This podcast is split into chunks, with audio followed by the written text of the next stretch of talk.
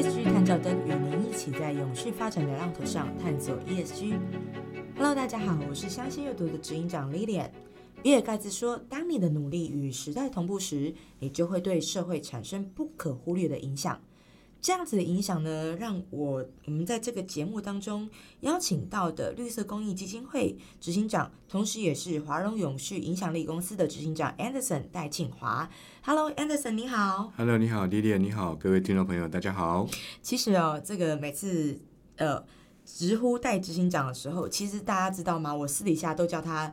呃，也不是 Anderson，也不是，当然不可能是直呼他戴庆华这个名大名哦，我都叫他戴神哦。为什么呢？因为这个呃，这个戴神实在太厉害了，他这个我两只手指头都数不完的这个专业证照哦，那其中包含了。企业永续管理师哦，所以这也是为什么我们在 ESG 探照灯的这个节目，我们会邀请到这位高手来的原因哦。那其中呢，我们在这个节目我们讨论的一些呃除了时事之外，更要透过新闻来帮助我们了解什么是 ESG。尤其呢，其实，在新闻的议题上面，我们有时候常常会。选标哦，举例来讲，可能有的人喜欢人文的，有人喜欢生活的，有人喜欢呃这个环保的议题等等的。但是呢，其实我在跟戴警长这边聊天的时候，我才发现说，哇哦，其实各个面向都有包含 ESG 啊。是的，没错，因为他在谈的就是人类跟地球的永续，这跟你的生活是息息相关的。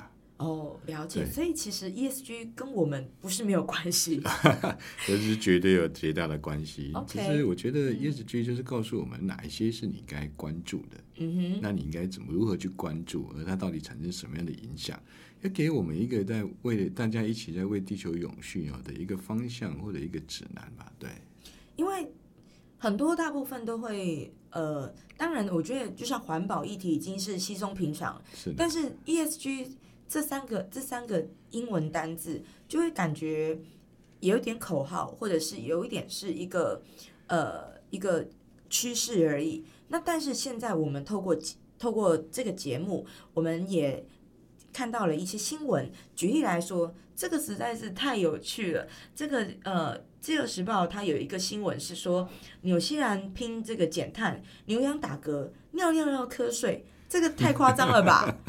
是真的，我觉得这个标题真的下的太漂亮、太有趣了哈。对，尿尿瞌睡，牛羊打嗝，哎，对，那我们 那我们人呢？OK，那这个里面提到了哦，为了对抗气候变迁，呃，纽西兰政府针呃提出针对畜牧业的排放温室效应气体的这个方案课税哦，其中包含了要求这个畜牧业者为其饲养的牛羊打嗝的排放的这个甲烷跟尿液所产生的一氧化呃一氧化二氮。缴税哇！光是这个名词哦，就就很绕舌哦。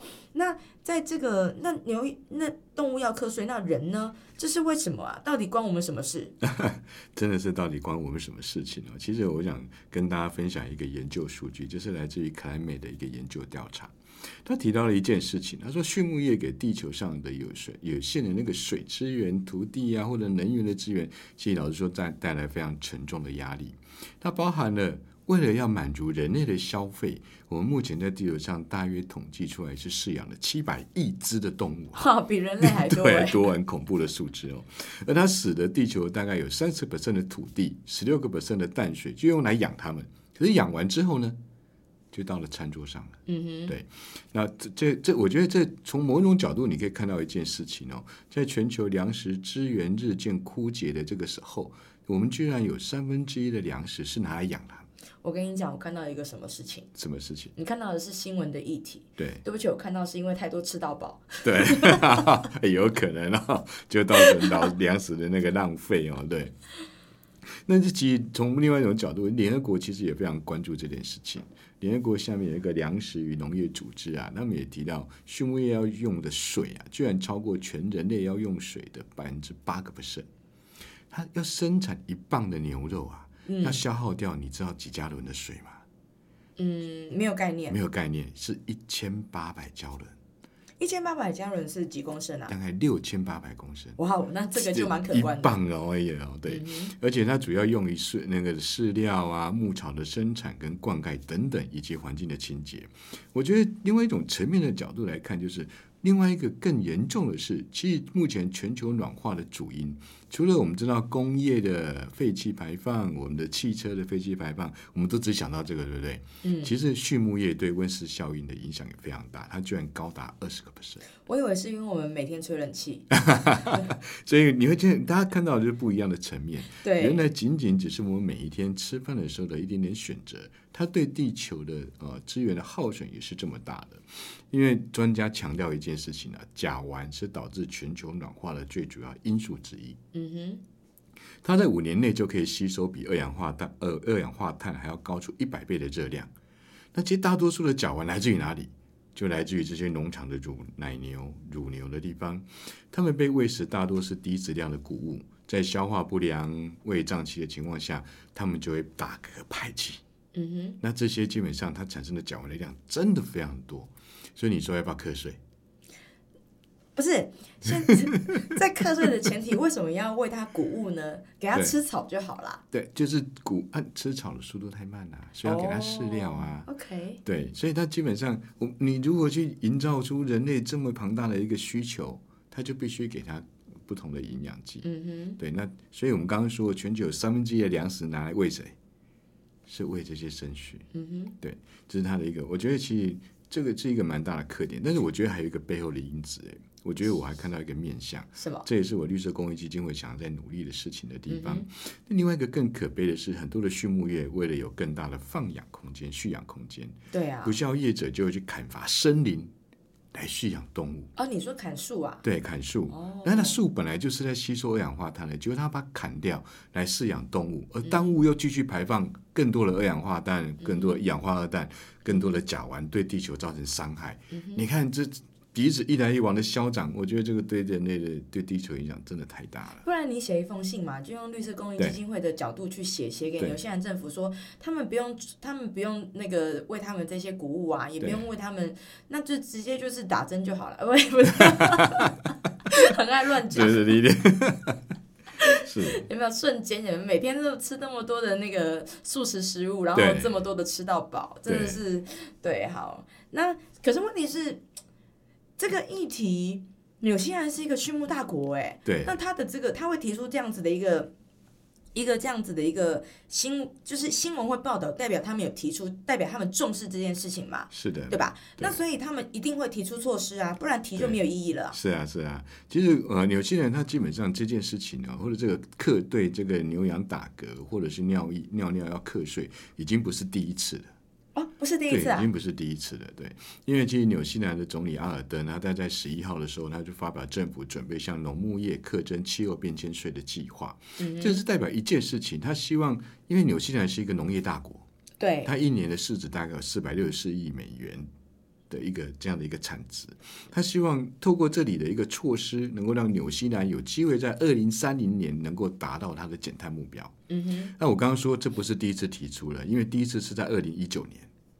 那二零一九年的时候，他们提出了一个同舟共济的计划，可是最后被没有达成这个目标，嗯这个提案没有通过，所以他们是希望透过这一次这样子的一个再再一次的提案，能够结束二零三零年的时候呢，跟纽国政府还有畜牧业之间的那个争议啊。嗯，然后可以达成，以前它叫放屁税了啊，对，那希望因为那时候引起了畜牧业者的强烈反弹了，所以不得不放弃哦。当然啦、因为已经养都已经不简单了，而且还要这么多的空间，啊其实这个都是钱呐、对啊，所以但是他们这一次是希望能够让这个提案能够顺利通过，为整个全球也为纽西兰在气候变迁的课题上能够做出一些贡献。嗯哼，但是问题是，这项提案对纽西兰在这个呃有贡献，但是有什么帮助吗？或者是有什么效益吗？OK，其实我觉得呃，除了这则新闻之外，各位知道，其实纽西兰人口有多少人？就五百万人。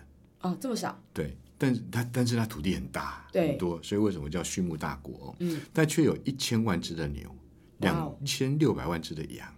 那全国的温室效应的总排放量有一半就来自这些畜牧业。嗯哼，所以，如果纽西兰要跟其他国家要满足联合国所定出来的碳中和目标，它一定要针对这件事情做出一些努力，做出一些调整的地方。那其实除此之外，我觉得在呃一个叫 One Green Plan 里的的一个一个报道上面，这个这是我从那个呃卢卢浩平啊、他的一个一篇文章里面看到了。这个报告里面，他揭露一件事情：畜牧业有一些事情是一直被忽略的。我们好像从来没有去思考一件事情，只是我每天吃饭的时候，我该选左边这一盘蔬菜，还是选右边这一盘牛肉，就就是我们的一个选择而已。但这个选择，我做了，如果做了一些对的选择，会不对的选择，它对环境都造成了不同的影响。戴森，你知道吗？对，小孩子才做选择。那人大人呢，是自然而然的反应是吗？就不就选择了。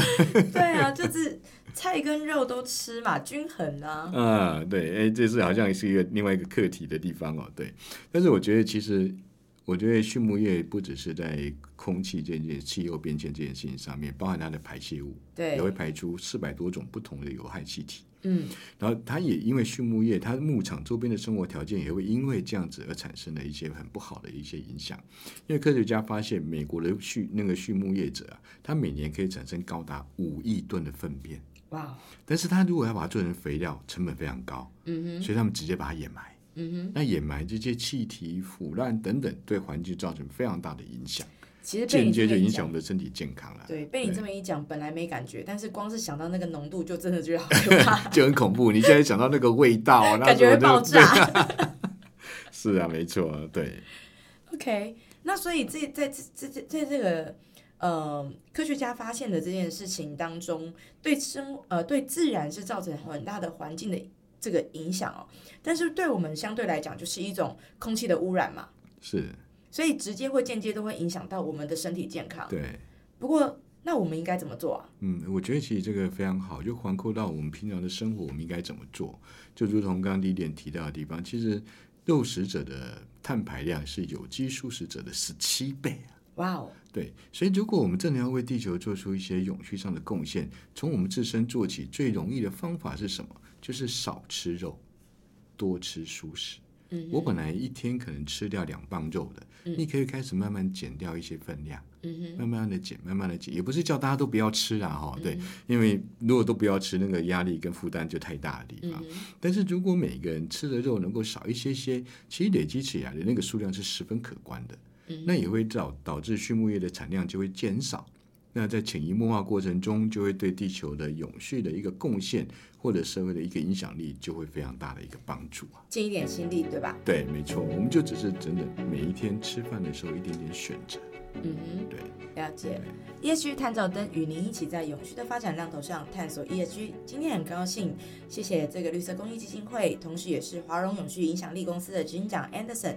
我们下一集会继续用我们这个深入浅出的新闻来聊，帮助我们了解 ESG。我们下次见喽，好，谢谢丽莲，谢谢各位听众朋友，谢谢大家下次见，下次见，拜拜拜拜。